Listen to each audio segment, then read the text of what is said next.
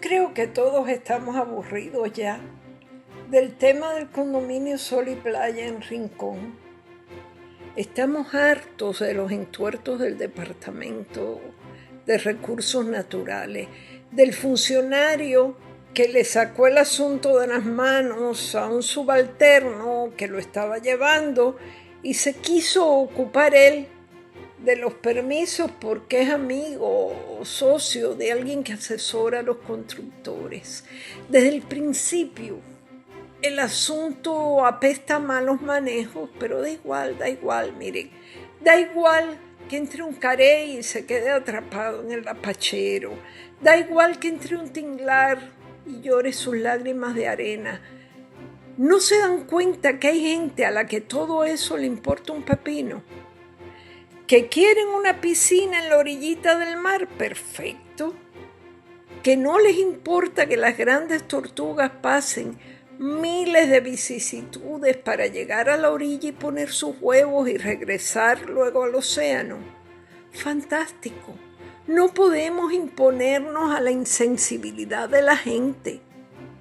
Podemos imponernos a la corrupción, eso sí, al tirijala de permisos que se dan y se quitan. Porque a lo mejor si se quitan, óiganlo bien, arde Troya y se descubre un entuerto que no, que no debería descubrirse.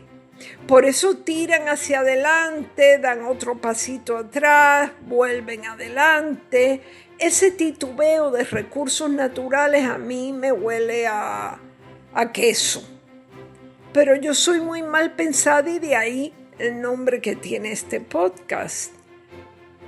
Yo creo que ya no se trata de, de, las corruptelas, que las debe haber, o de la estupidez de construir una piscina que reta, desafía, eh, burla a las olas ni del carey que entra ni del carey que sale, ni de los manifestantes, de los encontronazos, de los empujones. Escuchen, ya no se trata de eso, se trata de que afortunadamente el mar va a reclamar lo que le pertenece.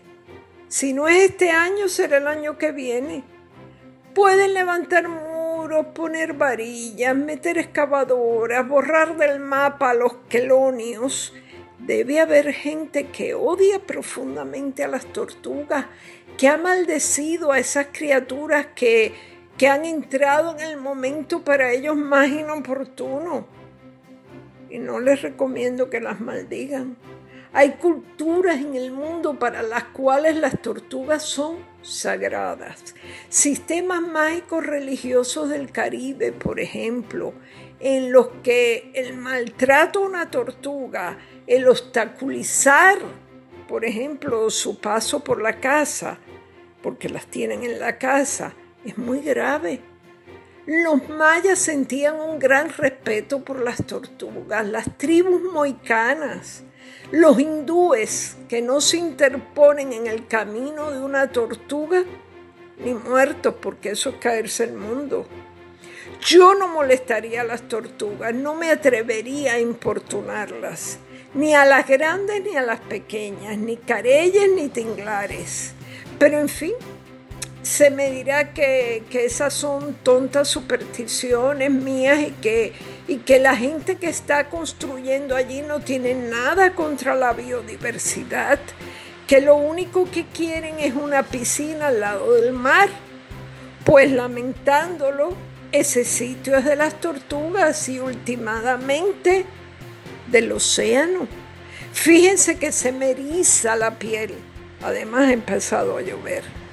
Qué mala cosa no respetar el espacio de esos animales calmosos, pausados, cuyos caparazones contienen la esencia de la eternidad.